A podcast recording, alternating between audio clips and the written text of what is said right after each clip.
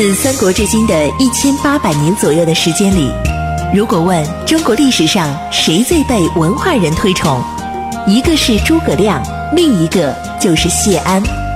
他凭借自己风流倜傥的名士之风，倾倒了李白、苏轼、王安石、辛弃疾、陆游等无数文人。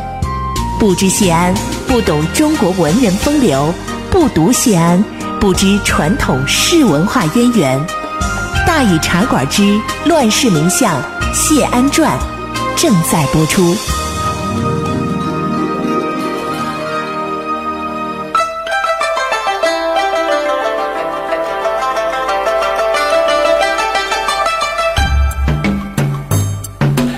安时风流无奈何，欲将赤骥换青鹅。不辞便送东山去，临老何人与唱歌？今天呢，咱们继续给大伙儿说《乱世名相谢安传》。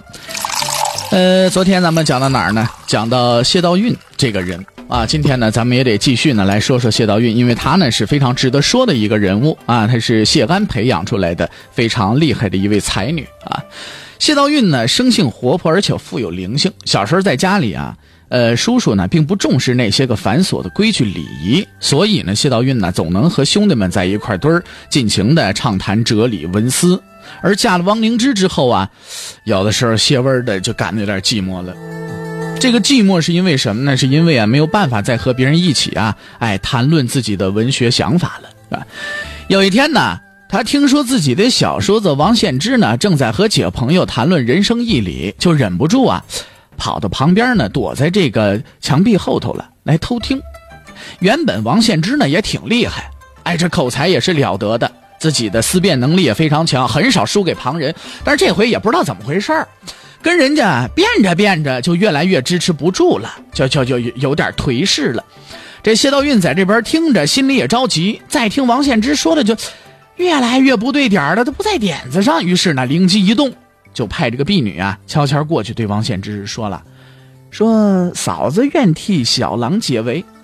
王献之一听，哟，我我这嫂子这么厉害呢，就有点吃惊，但是立刻又高兴起来了。这自己嫂子的才华，他是很了解的。另外呢，对于谢道韫的这种真性情啊，他也十分的欣赏。哎，再说了，老王家也除了这谢道韫的呃这个丈夫王灵芝呃有一些迂腐之外，其他的也都是风流潇洒的人，对不对？哎，立刻呢就答应下来了。于是呢，仆人们就在大厅里边摆下了清灵布帐，道韫呢就坐在后边，开始跟客人们呢一同辩论。要说也怪麻烦，哎，你说这古代女子啊，终归是不能见客的，就像皇太后训政啊，也必须得垂个帘子一回事儿。谢道韫呢，就接着王献之的观点，跟客人们就辩起来聊。不一会儿，居然把人家说的哑口无言，无言以对。王献之在一边坐着，呵，心里这个痛快呀！哎，颇以这位嫂子为骄傲。那么咱们说谢道韫呢，他和这个呃谢安之间呢，呃也确实呃这个有很多的传承。谢安的临危不惧，那在历史上是出了名的。而他这个气度领悟的最深的孩子就是谢道韫。所以当家里遭逢大难的时候，男人都没用了，倒是他一个弱女子挺身而出，保住了性命和家里的孩子。不过呢，这就得说说王凝之这兄弟这迂腐啊，果然世间少有了。怎么回事呢？这个孙恩呢作乱，在会稽郡起事儿。王灵芝是会稽内史，就是太守啊。就这危急时刻，作为一郡最高长官，您倒是快点调兵防备呀，征讨叛匪呀。但是王灵芝啊不这么干，人家有自己打算。王羲之他们一家子啊，一直是崇信五斗米教，就是咱们现在说就是道教。哎，王灵芝呢是信的不行不行的。而这个孙恩呢，正好就是五斗米的这领袖，王凝之丝毫不设防，天天在家里边祈祷天师。哎呀，部下劝他防备，他说了：“哎呀，不要紧，我已经请了道祖，派神兵天将援救，你们呢无需担心。”哎，说来也好笑啊，人家孙恩就是五斗米教的领袖，你看，就算他请来了神兵，人神兵也帮孙恩不帮他呀，对不对？这一回，这好家伙，海匪作乱，王灵芝满门被杀。亲历这样的灾祸，换做一般的女子，早吓得魂飞魄散了。但是谢道韫呢，并不慌乱，十分镇定，而且又大义凛然。他命令婢女们和他一起，都各自拿起武器来，反正是要死，咱不如出去跟他们拼了。他坐上监舆，就是一种类似平板的一一个坐具啊，怀里抱着三岁的外孙子，让婢女们抬他出去。亲手杀死了几个贼人。不过这些个小女子，咱们说哪里抵得过潮水一样涌来的叛匪呀？最后他们还是，哎，被抓住了。孙恩呢是要把王家赶尽杀绝的，一看那谢道韫手里的孩子，立刻就想杀了他。这时候谢道韫呢，一点都不畏惧，义正言辞的说：“你们既然是来杀王家的人，和这孩子有什么关系？你要杀他，就先杀我。”不能不相信啊！有的时候一个人的气度啊，真的能够改变事情的结果。这孙恩看着谢道韫凛然的神气，竟然有些害怕了。过了一会儿呢，改了态度的，恭敬的放了谢道韫和小外孙并且派人把他们送回故乡去了。呃，这故事看起来呀，呃，和当年谢安复桓温的鸿门宴无所畏惧而最终保住进士天下的事儿呢，是十分相像的。看来谢道韫的确呢是深得他叔叔的这个真谛的。谢道韫一直呢在会稽寡居主持残局，但是仍然不堕家风。多年以后啊，会稽太守哎刘柳呢倾慕他的高明，特地前去拜访他。这个时候，谢道韫已经是鬓发苍白的老人了。刘柳对他来说呀，算是一个晚辈。两人谈起来，谢道韫呢也是真情流露，陈述了自己的家门不幸，不禁是落泪沾襟呢。然后和柳柳畅谈了很久。这时候说话呢也是言语流畅，义理通达。柳柳一看，这老太太虽然年纪老了，但是遭遇这样大的不幸，反过来再一看呢。风韵高迈，丝毫不失内心的高贵，不由得十分的敬佩。这件事后来也被人们传为佳话了。我说起来呢，谢道韫呢，出生在这样的人家，又嫁到这样的人家，真是幸运吗？也未必。那咱们来为道运才女做个总结吧。说起魏晋时期的女性，哎，这贤爱实在是不少啊。但是谢道韫无疑是魏晋风度当中女性的最杰出的代表啊。我以为。在谢家子弟里，领会谢安最深的不是谢玄，也不是谢岩，而是谢道韫。其实他真正最让人钦佩的，不是美貌，不是文采，而是那种雅人深志，那种林下风气，那种一任波澜既倒而宠辱不惊的淡定。这是一种高贵的人生境界。对于男人来说，能做到的又有几个？而对于一个女子，那实在就是千载难寻了。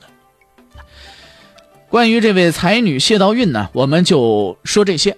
哎，我们接下来再来说一说啊，这谢道韫呢，她还有一位亲戚啊，这是谁呢？这也是谢安培养出来的一位人物，嗯，胡儿谢朗。这胡儿谢朗的爸爸是谢安早死的二哥谢巨。这胡儿打小啊，身体就不好啊，因为这些个原因呢，谢安对这个孩子一直特别的疼爱。谢巨很小的时候呢，有老鼠常常啊跑到房顶上来，他就曾经爬上房去，哎，点起这个什么呢？烟来来熏老鼠。后来呢，社会上人说起这件事儿，都嘲笑谢巨，觉得这这行为特别的这个愚蠢啊。啊，有有时候啊，当着小谢朗也会说，哎，但只有哎，只说呢有人，却不提是他老爸干的。这傻谢朗啊，一点也不知道，就跟着一人家一起嘲笑。哎，这样的事儿啊，还发生了不止一回。后来谢安呢，就听说了。这事儿就得告诉胡儿了，老跟着人家笑话自己那死了的爹，他自己还得意呢，这不行。于是有一天呢，等谢朗又说起这事儿了，谢安就很温和，但是很郑重的就跟这个谢巨的儿子谢朗就说了：“说你知道吗？人们常拿这个来嘲笑你父亲，并且还说是我跟他一起干的。”谢安也不愿意让胡儿小看他的父亲，就宁愿背黑锅把自己也扯进去了，好让胡儿早点明白。《世说新语》的作者刘一庆写到这儿，忍不住跑出来写下自己的评论：说谢公假托事情是自己干的，以启发诱导胡儿，真可谓是德教啊！这胡儿谢朗听说了谢安的话，一下子就愣住了，好半天说不出话来。想起自己从前的这些个行为啊，拿着这个事儿来还笑话，羞愧的跑到屋子里，好几天不敢出门。而后来呢，再听人家说是别人嘲笑别人什么什么事儿，他就不再随意的附和了。他已经认识到啊，无论怎么样。嘲笑别人的行为呢，那都是不对的。